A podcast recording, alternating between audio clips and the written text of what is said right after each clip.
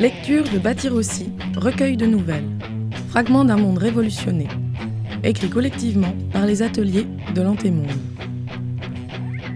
En 2011, les printemps arabes ont ouvert la voie à d'autres révoltes. Un mouvement mondial s'étend, c'est l'Araka. En 2021, les communes libres s'épanouissent sur les ruines du système. Les Arak inventent leur quotidien selon leurs ressources et leurs rêves, bâtissant un monde qui s'espère sans domination, sans exploitation. Lave ton linge 2.0, troisième et dernière partie. Nesrine est en train de réparer une machine à laver en compagnie de Julie, une habitante, dans un immeuble du quartier Beaubrun à Saint-Étienne. Alors que celle-ci discute tranquillement, un avion s'écrase sur le toit de l'immeuble. Les deux femmes sont sonnées mais saines et sauves. Dans la confusion de l'accident, elles identifient le pilote de l'avion, Pascal, et Jade, son acolyte. Une conversation tendue s'engage entre les deux aviatrices, qui sont assez peu disposées à s'excuser, et des habitants et habitantes sous le choc. Quand vous aurez un avion qui tiendra la route, vous voudrez en fabriquer 10, puissants Vous les produirez à la chaîne Vous remettrez en route les raffineries, l'aluminium et les centrales nucléaires Vous délirez avec vos idées géniales sans penser aux conséquences Occupez-vous plutôt des déchets que l'antémonde nous a laissés sur les bras. L'antémonde par-ci, l'antémonde par-là. Hmm Vous n'avez que ce mot à la bouche. Nous ne l'avons presque pas connu, votre antémonde. Par contre, le froid, le manque de nourriture, le chaos et la guerre, ah ça, on a bien enduré. hein. Nous voulons contribuer à améliorer le monde dans lequel nous vivons, comme chaque personne ici. Multiplier les liens avec les autres régions, c'est un vrai besoin. Et nous avons cette possibilité géniale qu'est le transport aérien. Nous voulons avancer et non régresser. Mais avancer toujours plus, c'est la base du capitalisme. On n'a pas fait un trait sur tout ça pour y revenir six mois plus tard. Mais, mais c'est quoi le capitalisme? À chaque fois qu'un truc ne vous plaît pas, vous dites que c'est capitaliste. C'est complètement nul votre argument. Ça me saoule à la fin. Comme à chaque fois que ce genre de débat se lance, j'ai l'impression qu'on se met à planer collectivement. La foule me semble soudain perchée à 20 mètres du sol, funambule arrimée à un nuage tourbillonnant. Depuis dix ans, nous cherchons à fabriquer un monde accessible, un monde à notre échelle. Nous tentons une reconnexion avec les moyens de notre survie, retrouver une prise directe avec ce qui nous fait vivre, mesurer la dureté des choses pour choisir quoi conserver et quoi abandonner, connaître les gens avec lesquels négocier les moyens de nous en sortir, ce genre de baratin. Nous sommes revenus à des unités de production de taille réduite. Nous favorisons les tâches tournantes dès qu'il s'agit de travaux pénibles. Mais, malgré notre goût du moindre effort, ou peut-être à cause de lui, nous sommes incapables de construire et d'entretenir ensemble des automates. Je le vois bien avec la réparation des machines à laver. Nous voulions supprimer le travail, mais nous avons d'autant plus besoin de forces humaines. Vivre et produire en autogestion est exigeant, et nos rêves de grasse matinée passent à l'as. Pourtant, je ne veux pas tout remettre en cause. Quel soulagement de ne plus se rendre au boulot pour construire des voitures, pour gagner de l'argent, pour acheter une voiture, pour se rendre à l'usine, pour construire des voitures. Quelle économie de temps, d'énergie et de souffrance d'abandonner l'élevage industriel et de manger ce qui pousse à 40 km à la ronde. Ne pas régresser, penser l'amélioration, c'est une posture vitale. Il est primordial d'imaginer de nouvelles techniques pour améliorer nos vies. Si nous cessons d'explorer l'inattendu, nous sommes morts. Peu importe les sociétés, c'est une posture absolument nécessaire. C'est absolument nécessaire pour moi de dormir ce soir et je n'ai plus de toit sur la tête. Alors tes états d'âme sur euh, l'ingénierie, je m'en cogne. Ce dont nous avons besoin maintenant, c'est de techniques d'extraction, d'une grue, de savoir-faire pour remonter cette charpente et des matériaux nécessaires. Et vous deux, au lieu de vos grands discours, vous avez intérêt à vous y coller avec nous. Ouais, Mmh, ouais, ça, c'est ouais. Ouais, vous, vous avez détruit notre immeuble. La moindre des choses est de nous aider à le réparer. Si vous aimez autant développer euh, des techniques, euh, refaites-nous le toit et trouvez des solutions pour l'extraction de cette bête. Vous arrêtez de vous la jouer solo et de parler seulement de votre avion. Oui, ça, oui. Lorsqu'on a besoin d'aide, on demande aux gens autour de soi. C'est ça qui est beau dans ce monde. Même de la catastrophe la plus minable, on peut tirer un bel élan de solidarité. Et la voilà lancée dans un laïus enjoué sur la solidarité par proximité. Compter sur les forces locales, c'est ce qui se passe en général.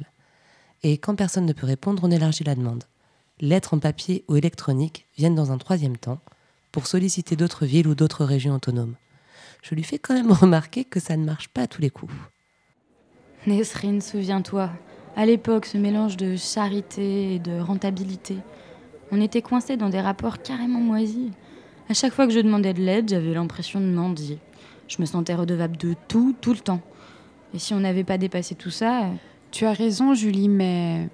Mais, au fond de moi. Je sais que ce n'est pas si simple. Même sans salariat ni troc, ni rien, le travail reste une valeur compliquée. Même si on n'en parle jamais, tout le monde vérifie que celui d'à côté fait sa part. Comment accepter que certaines aient souvent besoin de soins et d'autres pas? Que certaines soient productives et d'autres moins? Julie m'accuserait d'assombrir le tableau. Je voudrais me laisser contaminer par son enthousiasme. Oui, c'est vrai, avec les années, la culpabilité s'estompe progressivement, à moins qu'elle ne soit juste noyée sous le tas de demandes.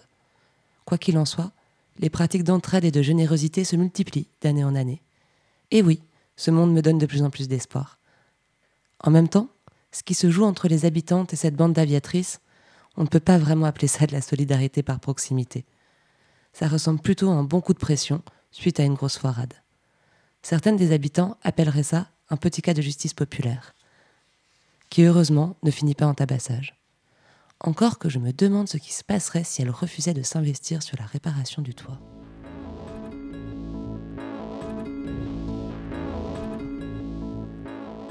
Nesrine? Tu planes dans la stratosphère ou la troposphère Euh. Oui, je t'avoue que je plane un peu là.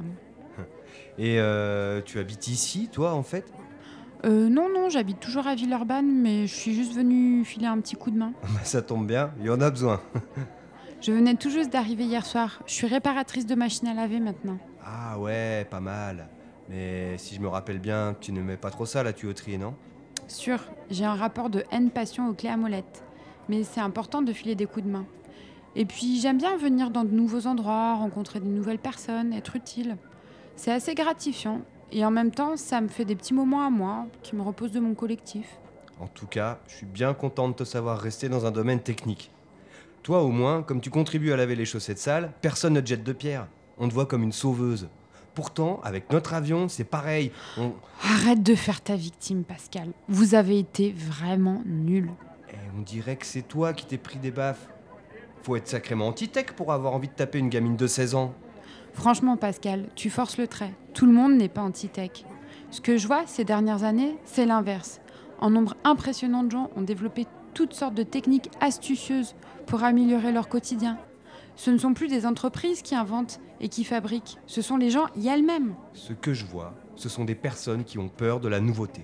Comme ces Gaulois qui craignaient que le ciel ne leur tombe sur la tête. Mais merde, Pascal, personne n'a peur de la nouveauté. On était juste en colère. Et y a de quoi, non? Tu nous as effectivement fait tomber le ciel sur la tête. Tu parles de nouveauté, mais c'est juste un avion, ta nouveauté. Un objet de l'antémonde qui consomme de l'énergie et des matériaux à gogo à la construction et des dizaines de litres de carburant pour le faire fonctionner. Franchement, on fait mieux comme nouveauté. Devrait passer dans un Fab Lab un de ces jours. Tu verrais sur quoi travaillent les ingénieurs. Écoute, euh, Nesrine, j'ai saturé de l'atelier, des assemblées, du quartier. M'investir autant pour si peu de reconnaissance, ça m'a filé le bourdon. Et puis je ne sais pas, j'ai peut-être aussi vécu dans un collectif trop sclérosé. Je me suis fatigué de l'entraide généralisée. Alors quand ces deux-là m'ont fait de l'œil il y a deux ans avec ce désir d'avion, c'était comme m'offrir mon propre rêve sur un plateau. J'ai accepté de me barrer avec eux. On s'est installé dans une ancienne usine de Tarentaise, on ne s'est pas fait remarquer, ultra discrète, une forme d'autarcie, Nesrine. C'est ce qui m'a aidé à retrouver du sens. On fabrique ce dont on a besoin, on ne fait chier personne et personne ne nous fait chier. Fini la dépendance mutuelle. Si plus de monde aimait bricoler, tu n'aurais pas eu besoin de te spécialiser dans la plomberie. Tu caricatures, Pascal. Et puis c'est une histoire de temps. Quand tu es prise dans plusieurs ateliers et d'autres groupes encore, tu ne peux pas tout faire. La spécialisation a du bon aussi. Ouais, mais si tu passes plus de temps chez toi à faire toi-même, tu sollicites moins. Et le collectif prend une place plus raisonnable. Pourquoi toujours déléguer les tâches ingrates? Voilà. Pascal a touché le point sensible, celui autour duquel je tourne depuis des mois.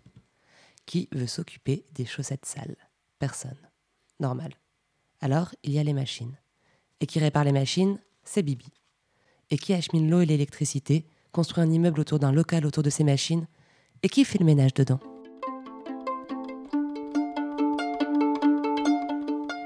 Il vient de me passer l'envie de continuer à discuter. Je me rallonge dans le transat, tandis que Pascal va rejoindre sa bande de cosmonautes.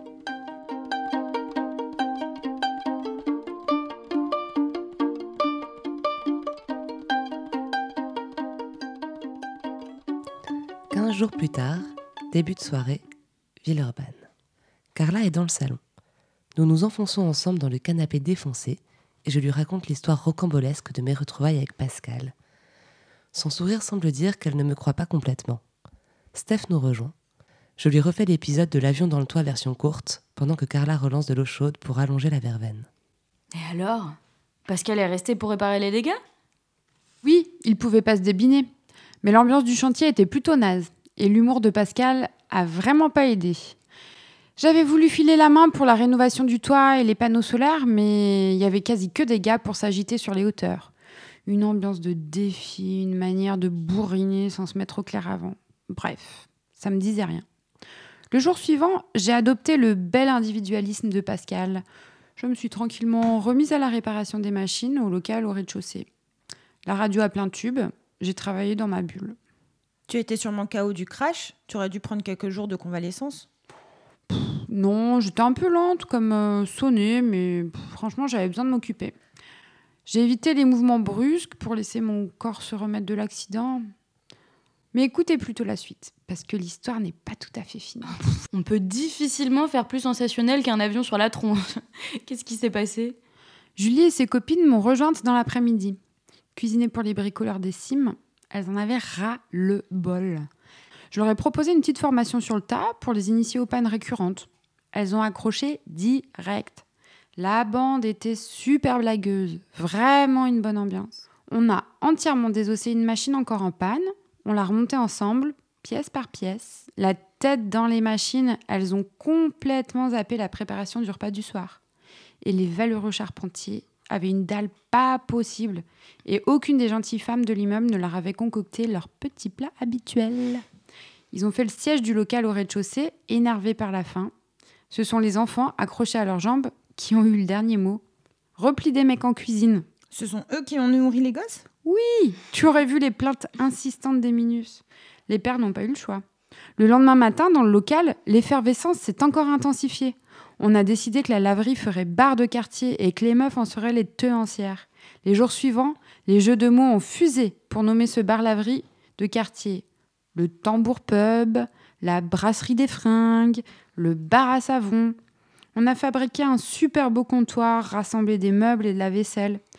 Une pote de Julie a même trouvé en plan récup un type qui avait conservé toute une collection très stylée de verres à vin et à bière. Et une équipe a découpé une enseigne magnifique. Un planning des tâches quotidiennes s'est finalement mis en place pour coordonner notre chantier en bas et celui du toit, ainsi qu'une cuisine collective. Et ça a tourné à peu près équitablement pour concocter le repas. Bon, c'était pas toujours délicieux, mais on a mangé, toutes réunies sur le trottoir devant le bar en travaux. Et Pascal? En milieu de semaine, je l'ai empêché de partir. Faut dire que l'avion s'est cassé en deux quand il a été extrait de l'immeuble avec la grue. On a parlé du besoin de réparation au sens propre et figuré qu'attendaient les habitantes suite au crash.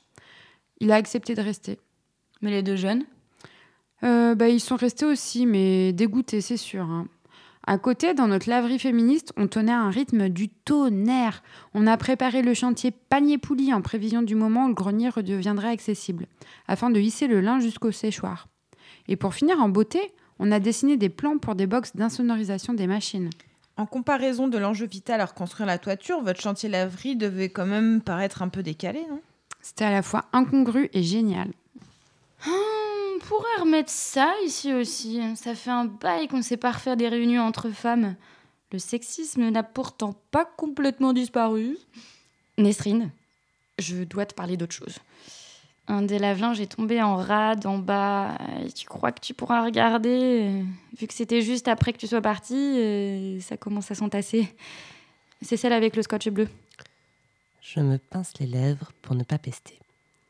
Je la regarde sans un mot, puis me lève direction la cuisine. Un par un, je sors des légumes du placard, Avec l'envie d'en faire de la purée. Retrouvez l'intégralité de Bâtir aussi, un livre sous licence Creative Commons, sur antemonde.org.